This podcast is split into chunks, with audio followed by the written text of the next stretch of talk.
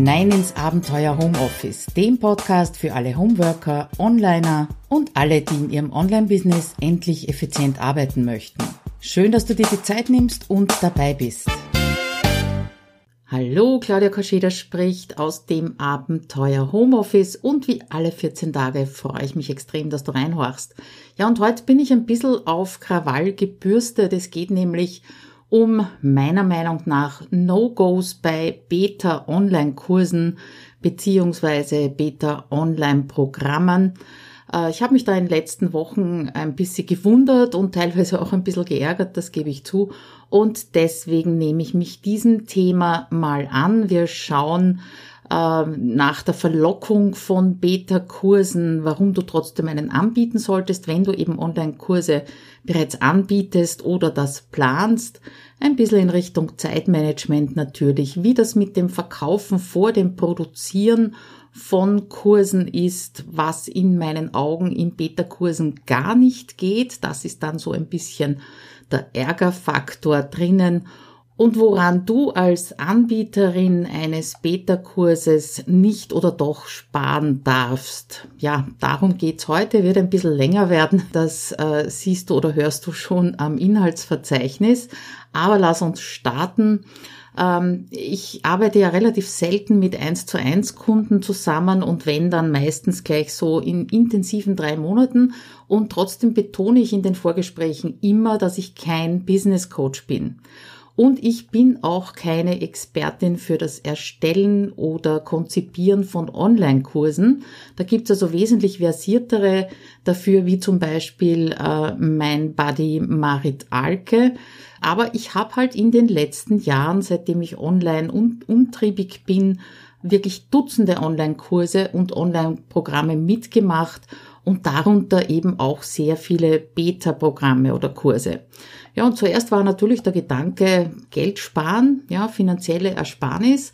Aber später habe ich dann bemerkt, dass mir einfach dieses, diese Möglichkeit mitzugestalten als Teilnehmerin äh, von Online-Kursen total Spaß macht. Ja, und je mehr ich äh, selbst erstellt habe und je mehr, je öfter ich dabei war als Teilnehmerin, desto mehr habe ich natürlich weitergeben können, auch in diesen Beta-Kursen und somit so eine Art Mehrwert auch für die Anbieterin äh, darstellen können. Hoffe ich zumindest. Äh, die Verlockung von Beta-Kursen, das ist das erste, was ich mir gemeinsam mit dir anschauen möchte. Und gleich zu Beginn eine klitzekleine Warnung. Mach bitte bei Online-Kursen oder Beta-Programmen nur mit, wenn du wirklich, wirklich genau zu diesem Zeitpunkt genau den Bedarf hast. Ja, kann natürlich bedeuten, dass du vielleicht ein Jahr später das Doppelte dafür zahlen musst. Das ist ja sehr oft der Fall, dass also dann der Preis extrem hochgetrieben wird. Dazu kommen wir später auch noch. Aber es hat einfach keinen Sinn, ein Programm, einen Kurs nur wegen der finanziellen Ersparnis mitzumachen, ja. Wenn du dann nicht aktiv teilnehmen kannst, dann ist das immer noch teurer gekauft, als wenn du eben später mehr dafür zahlst. Und wer weiß, das ist natürlich so ein bisschen ein Verkaufstrigger, das ist ganz klar. Wer weiß, in einem Jahr brauchst du das vielleicht doch nicht. Wieder Geld gespart. Aber dieser Artikel soll, wie ich zu Beginn äh, gesagt habe, also nicht nur ein Rent-Beitrag sein.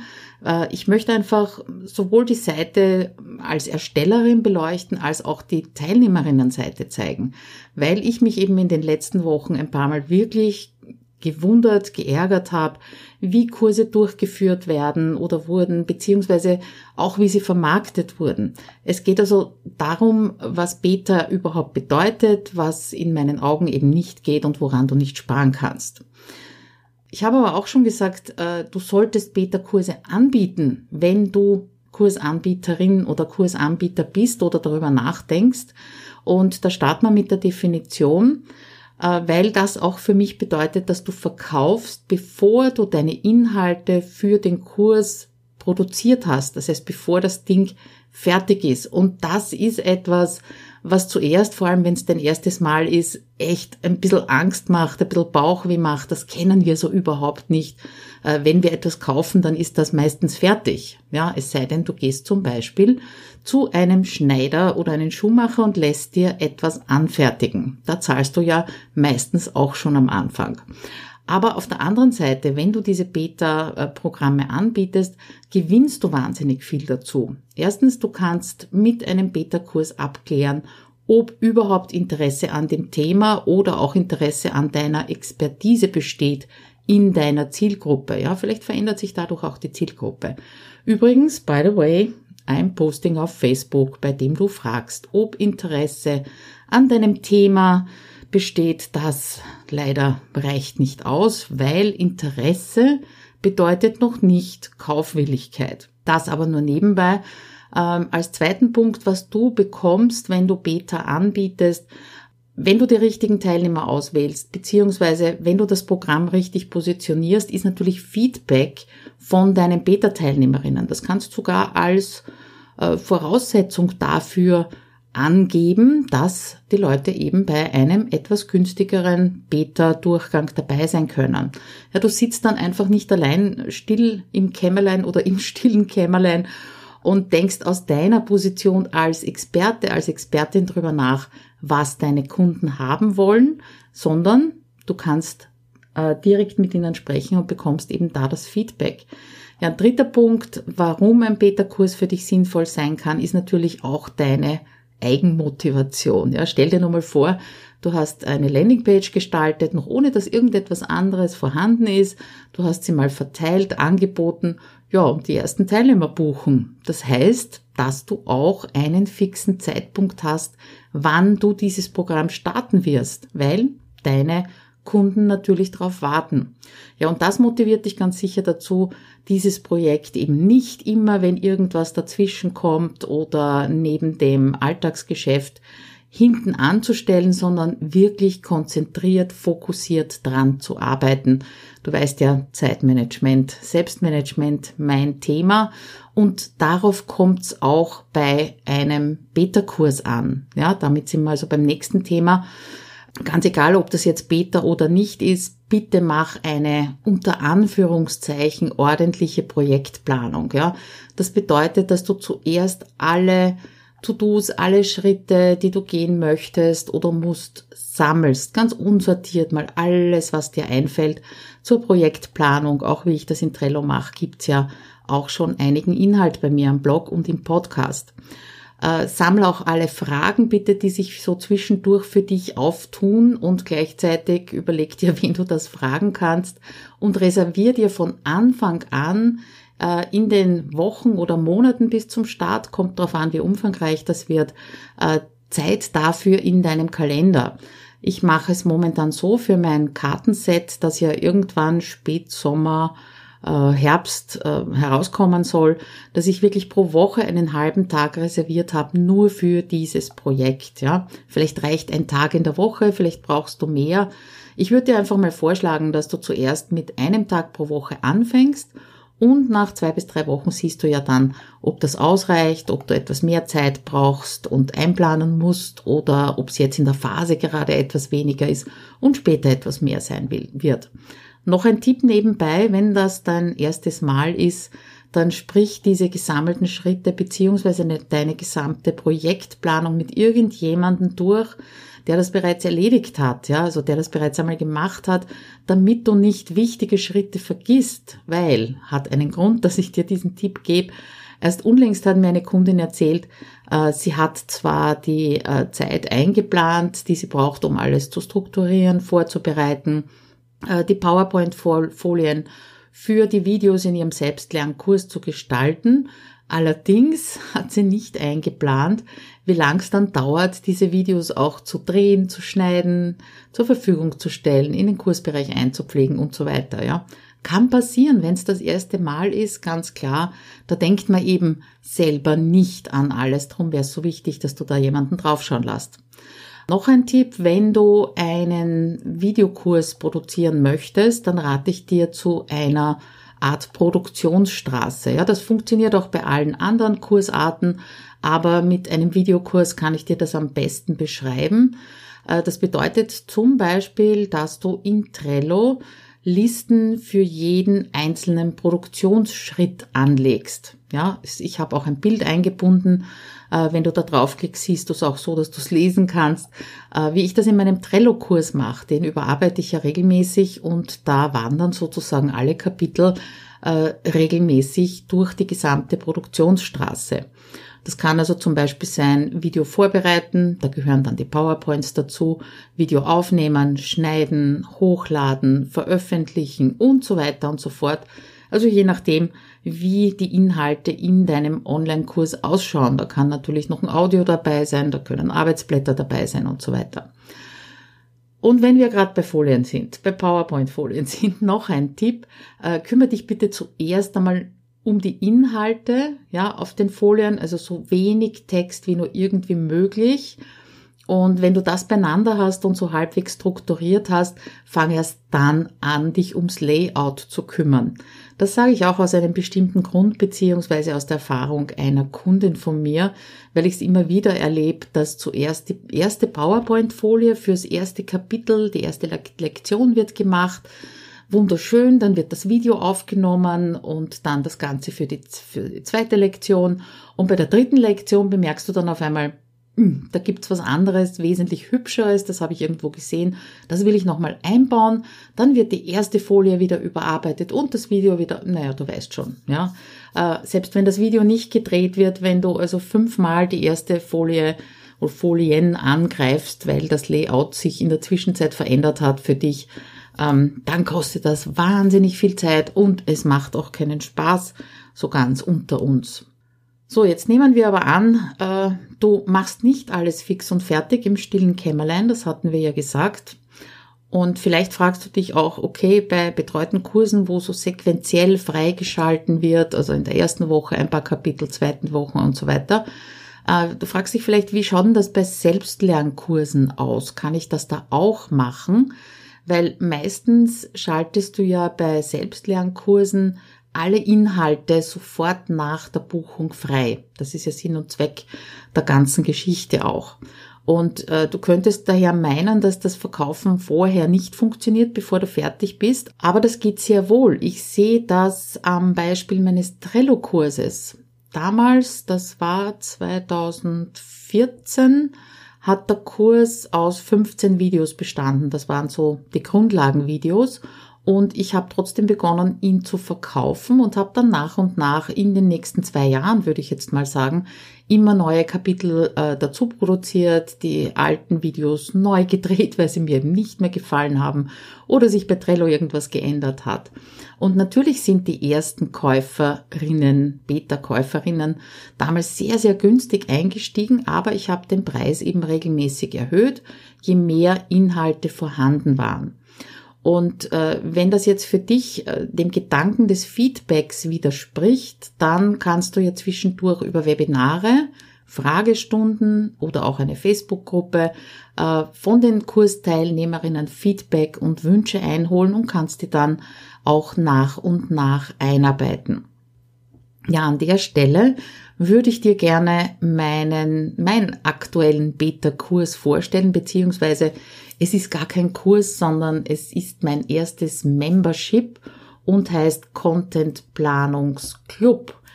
Worum geht's darin? Ähm, mir ist aufgefallen in den letzten Jahren schon, äh, dass wenn es um Content geht, eigentlich immer über Social Media Content gesprochen wird und dass da vor allem in den letzten Wochen würde ich jetzt mal sagen, ganz, ganz viele Content-Kalender durch die Gegend geschickt werden, wo also schon fix und fertig angeblich alles ist und man braucht es also nur mit Copy und Paste in die Social-Media-Kanäle verteilen. Und da stellt's mir die Haare auf, weil ich mir denke, mein Gott, kümmert euch doch bitte um euren Basis-Content, ja, also Blogartikel, Podcast-Episoden, YouTube-Videos, Newsletter, auch ganz, ganz wichtig, macht das regelmäßig, dann hast du doch auch genügend Futter, sage ich jetzt mal, für Social Media Kanäle. Du kannst die Artikel teilen, Zitate draus machen und, und, und. Also da habe ich ja, glaube ich, auch schon mal was dazu geschrieben. Und ähm, ja, nachdem mein äh, Powertag Content Planung jetzt zum dritten Mal binnen kürzester Zeit ausverkauft war, und ich da immer nur sehr wenig Teilnehmer nehmen kann, weil es intensiv betreut ist, gibt es jetzt eben diesen Content Planungs Club. Wenn dich das interessiert, dann klickst du bitte auf äh, in den Shownotes auf den dementsprechenden Link. Äh, der Beta, die Beta-Phase startet am 1. April. Es gibt begrenzt Plätze, weil ich eben zuerst gerne Feedback einholen möchte mit einer kleineren Gruppe zusammenarbeiten möchte, bevor ich äh, den Membership dann für mehr Teilnehmerinnen und Teilnehmer aufmache. Wie das genau ausschauen wird, weiß ich noch nicht. Es ist ja Beta. Also auch Memberships gehen in der Beta-Version, wie du sehen wirst, aber ich achte natürlich auf all die Dinge, die ich hier in dieser Episode anspreche. Und damit sind wir gleich bei dem, was ich nicht tue, was nämlich in meinen Augen in Beta-Kursen, Memberships, Programmen gar nicht geht. Ja, also alles, was ich dir hier sag, das ist natürlich extrem subjektiv. Das ist aus meiner Wahrnehmung als Online-Kursanbieterin, aber eben auch aus meiner Sicht als Teilnehmerin heraus. Erster Punkt, äh, was in meinen Augen gar nicht geht, ist, dass du einen kompletten Beta-Kurs kostenlos anbietest. Das ist wirklich was, was ich in letzter Zeit sehr häufig beobachtet habe. Ich sehe ja auch äh, in meiner Facebook-Gruppe Abenteuer Homeoffice zum Beispiel, was am Dienstag an kostenlosen Inhalten äh, gepostet wird, also in den Kommentaren zum Posting. Und da ist mir halt aufgefallen, irgendwo muss es da ein Nest geben, wo ganze Online-Kurse, wir reden nicht von Freebie, wir reden nicht von Kostproben, sondern gesamte Online-Kurse gratis einfach so rausgegeben werden und verschenkt, verschenkt werden.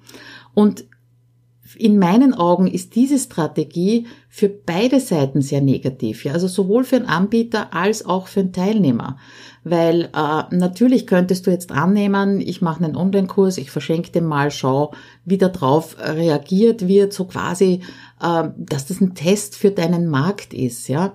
Allerdings, wenn ein kostenloses Angebot angenommen wird von Teilnehmern, dann heißt das ja noch lange nicht, dass du dann danach zahlende Kunden dafür gewinnen kannst, ja. Außerdem ist die Gefahr groß, dass die Teilnehmerinnen dadurch nicht aktiv mitmachen, weil sie einfach irgendwas gratis abgreifen wollen, ja. Also jetzt ohne das irgendwie böse zu meinen, aber das ist ja auch das Prinzip von Freebies. Und dann haben sie also diesen Gratis-Kurs von dir bekommen ohne dass wirklich gerade Bedarf bei ihnen besteht. Und dann werden sie halt auch nicht aktiv teilnehmen, ja. Das ist so dieses Freebie-Phänomen. Und ein weiterer Punkt oder eine weitere Frage ist, ob du dann wirklich qualifizierte Testimonials für deinen Kurs bekommst. Also sei dir bitte einfach bewusst, auch ein Beta-Kurs hat seinen Wert und sollte dadurch auch, daher auch nicht verschenkt werden. Das ist mir ganz extrem wichtig, wie du vielleicht auch hören kannst, ja.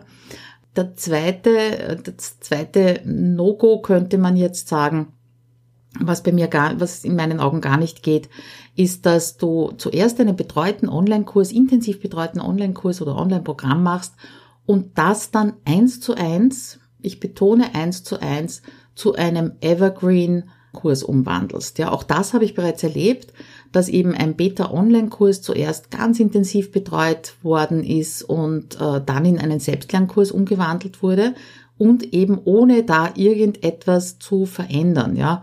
Und erst kürzlich habe ich eine E-Mail bekommen von einer Dame und die hat die Frage gestellt, wie sie denn mit Zoom äh, Live-Meetings aufnehmen kann, äh, ohne dass da die Teilnehmer sichtbar sind, weil sie diese Aufnahmen direkt als Videokurs verkaufen will ja, da sehe ich also zwei Gefahren.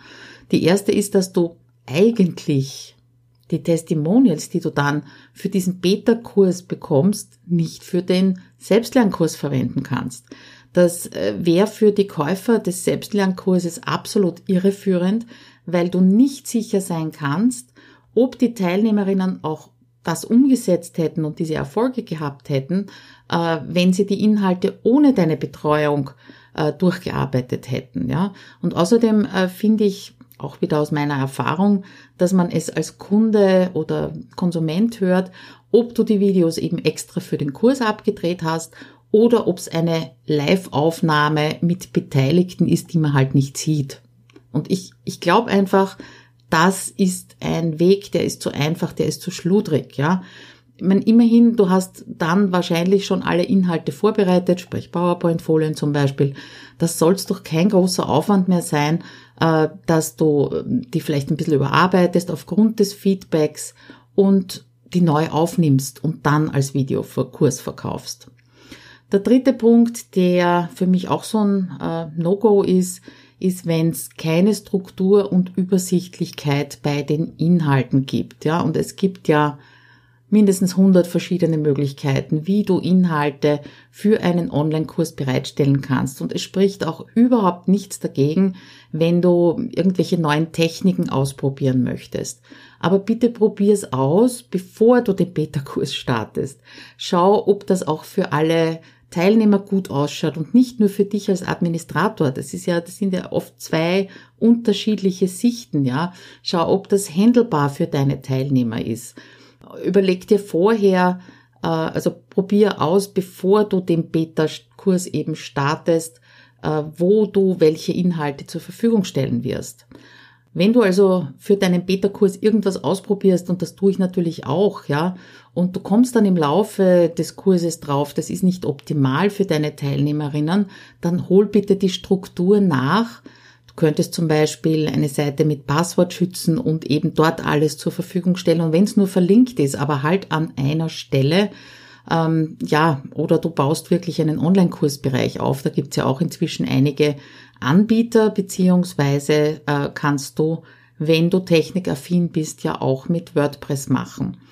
Wichtig ist für mich, sowohl während des Kurses als auch danach, dass deine Teilnehmerinnen alles finden, was sie brauchen, und zwar an einer Stelle möglichst, ja. Und eine Frage, die mir auch oft gestellt wird, ist, äh, wie lang denn die Inhalte zur Verfügung stehen. Also ich schreibe das überall bei mir hin und in jeden E-Mail und sag's hundertmal, trotzdem kriege ich die Frage immer wieder. Äh, und das kommt natürlich in gewisser Weise auf dein Kurskonzept an. Ja, ich persönlich handhab so, dass meine Teilnehmerinnen immer Zugang haben, solange es mich und meine Kurse gibt. Ja, sowohl zu den Inhalten, die sie während der Beta-Phase erhalten, als auch zu allen Updates. Ich halte irgendwie nichts davon, den Zugang zu begrenzen, um die Teilnehmerinnen zum Umsetzen zu zwingen. Das funktioniert nämlich nicht. Ja, ganz oft ist es eher so, aus meiner Erfahrung, äh, dass die Teilnehmer und Teilnehmerinnen irgendwann aufgeben, weil sie sagen, das kriege ich eh nicht mehr durch, ja, bis mir das weggenommen wird. Also brauche ich gar nicht weitermachen. So eine kleine Motivationsfrage auch. Letzter Punkt, äh, wir kommen zum Ende, ist auch wieder aus meiner Sicht, woran du als Anbieterin bei einem Beta-Kurs sparen darfst und woran nicht. Ja, und das ist auch etwas, was ich immer wieder erlebe, dass Online-Kurserstellerinnen vor allem am Anfang äh, kein Geld für die Inhalte beziehungsweise für das Bereitstellen der Inhalte ausgeben wollen.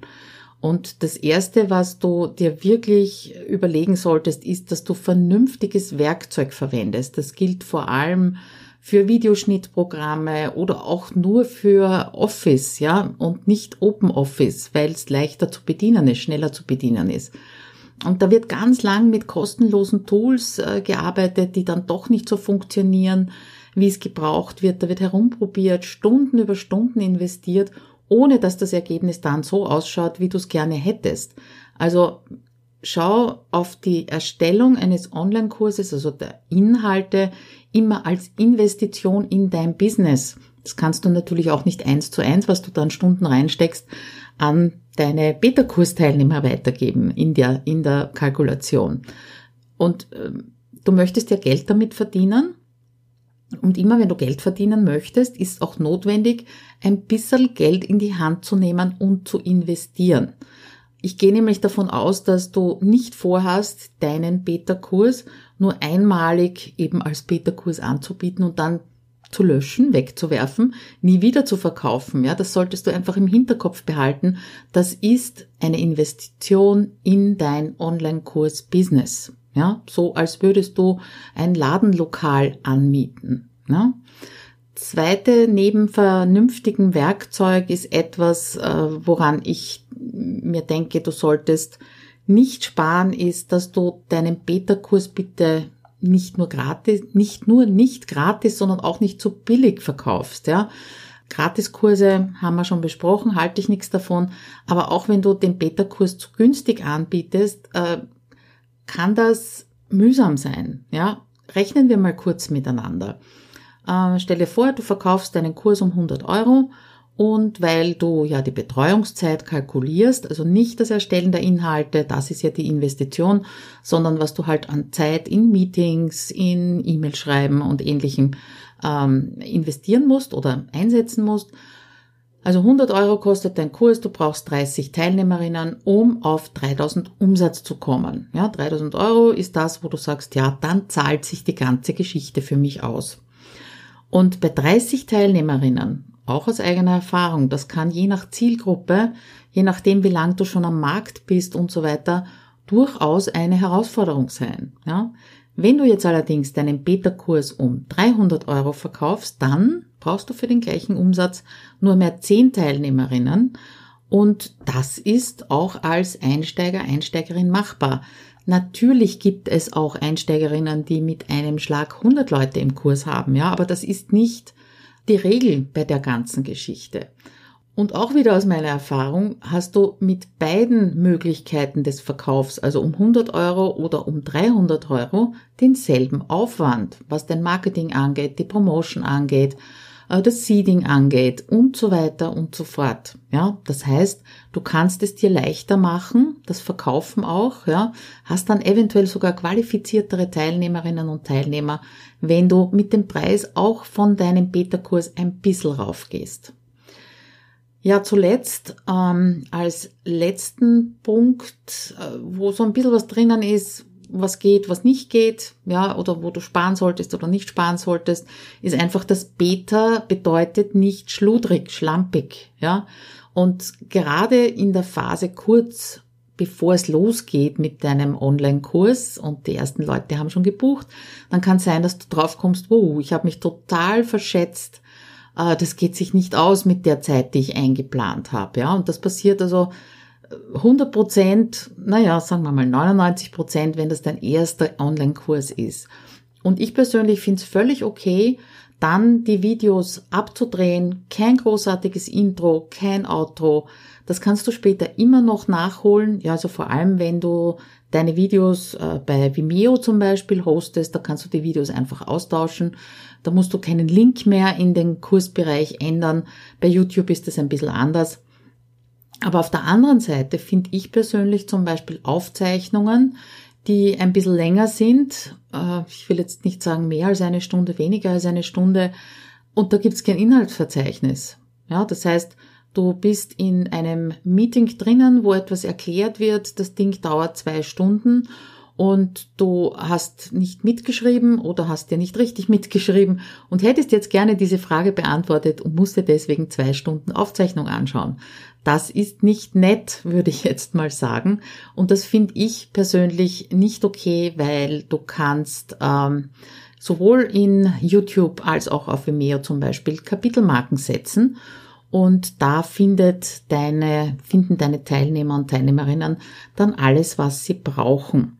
Woran du wirklich sparen kannst zu Beginn und in der Beta-Phase ist auch die Auslieferung deiner Inhalte. Ja? Also oft reicht schon, wenn du äh, das per E-Mail verschickst, aber dann achte bitte darauf, dass du in jeder weiteren E-Mail auch die Inhalte der vorhergehenden E-Mail drinnen hast. Also wenn es da Links zu irgendwelchen Videos gibt, die geschützt auf äh, YouTube liegen zum Beispiel, damit deine Teilnehmerinnen sich nicht durch zehn E-Mails durchklicken müssen, um das zu finden, was sie suchen. Also das sind so, man könnte es nennen, kumulierte E-Mails. Ja, wo also in der ersten ist ein Link, in der zweiten E-Mail ist der Link vom ersten E-Mail und das vom zweiten und so weiter. Du weißt schon, was ich meine.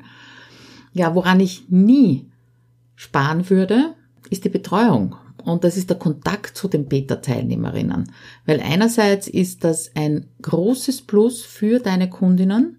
Auf der anderen Seite ist das noch ein viel größeres Plus für dich selbst, weil eben nur im direkten Kontakt mit deinen Teilnehmerinnen wirst du die Informationen bekommen, die du brauchst, damit dein Online-Kurs, Online-Programm im Endeffekt fertig wird oder vielleicht sogar perfekt wird Und zwar jedes Mal wieder, wenn du das Feedback äh, von einer Gruppe zum Beispiel einholst oder im Selbstlernkurs halt auch mal nachfragst, wie es den Leuten denn mit den Inhalten geht. Ja, langer Rede, sehr langer Rede, kurzer Sinn, mein Fazit. Wenn du also deinen Online-Kurs als Beta-Version anbieten möchtest, dann sorg bitte trotzdem oder vielleicht sogar gerade deswegen für ein einmaliges Erlebnis deiner Teilnehmerinnen, weil dann werden sie auch ganz begeistert davon berichten und das macht dir natürlich die nächste Runde, die dann vielleicht ein bisschen teurer ist, wesentlich leichter. Was mich interessieren würde, äh, was hast du bereits erlebt als Anbieterin, als Anbieter, als Teilnehmerin, als Teilnehmer? Äh, was hat dir besonders gut gefallen in einer, in einem Beta-Kurs? Bleiben wir mal bitte beim Beta-Kurs. Was hat dir besonders, was hast besonders mühsam gefunden? Ähm, ich würde das gern sammeln in den Kommentaren, weil dann wird dieser Artikel beziehungsweise ja eher Artikel als Episode, dann wird der eine großartige Sammlung von Do's und Don'ts für Online-Kurs-Einsteigerinnen und das fände ich extrem cool. Also wenn du da eine Geschichte hast, geh auf abenteuerhomeoffice.at-166 und erzähl mir deine Geschichte aus Beta-Online-Kursen oder Online-Programmen. Würde mich total freuen und in diesem Sinne natürlich ganz wichtig zum Schluss, bleib neugierig. Bis dann, ciao.